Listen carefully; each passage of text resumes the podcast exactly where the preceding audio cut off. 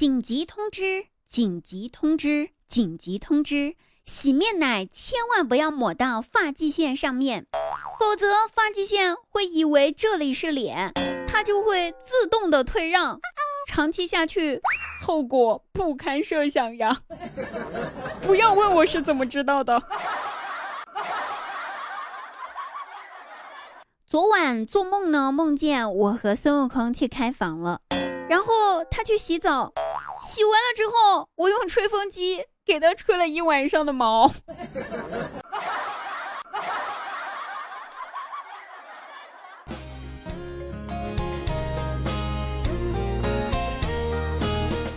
好，这里依然是滴答，开心滴答不开心更要滴答。喜欢滴答朋友记得喜马拉雅搜索“滴答姑娘”四个字，把关注点上。然后我们的节目《笑话日常》记得订阅哦。滴答姑娘每天晚九点半都会在喜马拉雅直播间开播，大家记得来听滴答唱歌呀，不见不散。但是各位家长请严格把控一下，希望我们的未成年人小朋友们千万不要来直播间里面，好不好？谢谢。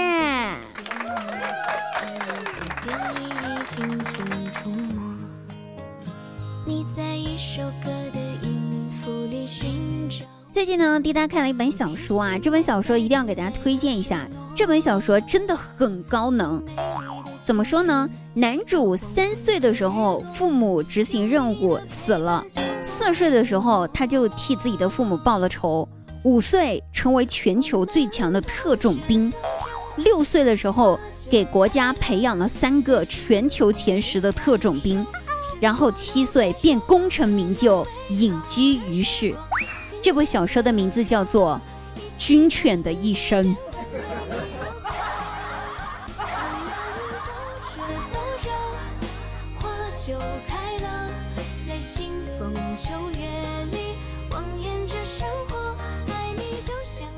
最近呢，电影院开门了哈，大家应该都有去看电影了。我呀，我也想看，但我没人约呀。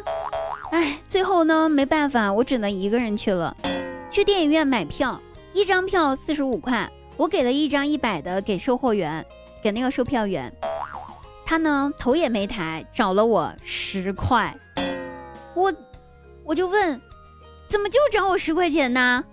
他抬起头来，盯着我看了两秒之后，立马回答说：“对不起，对不起，对不起，我没有注意到，没想到你是一个人看电影。这年头一个人看电影是受歧视吗？啊，一个人就不能看电影了吗？”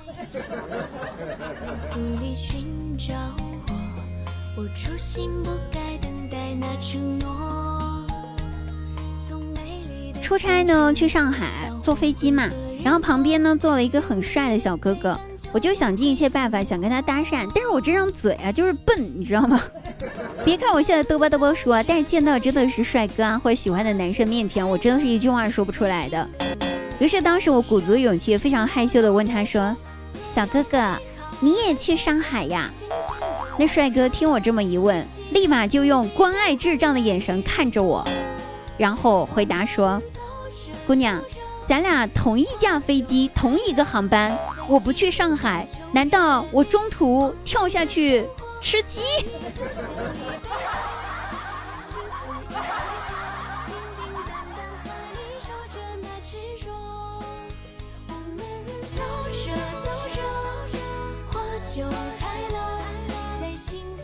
很多年之后，张大鸟即将离开人世，临终前。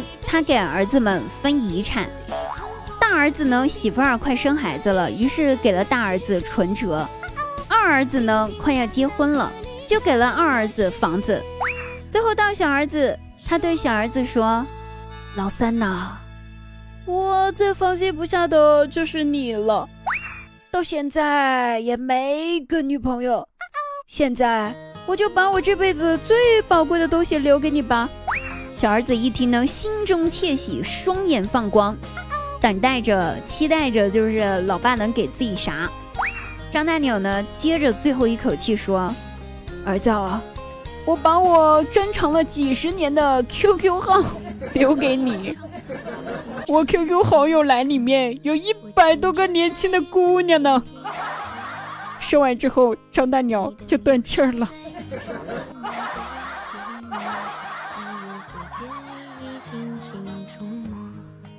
好了，各位朋友，本期节目到此结束啦，我们下期再会，拜拜。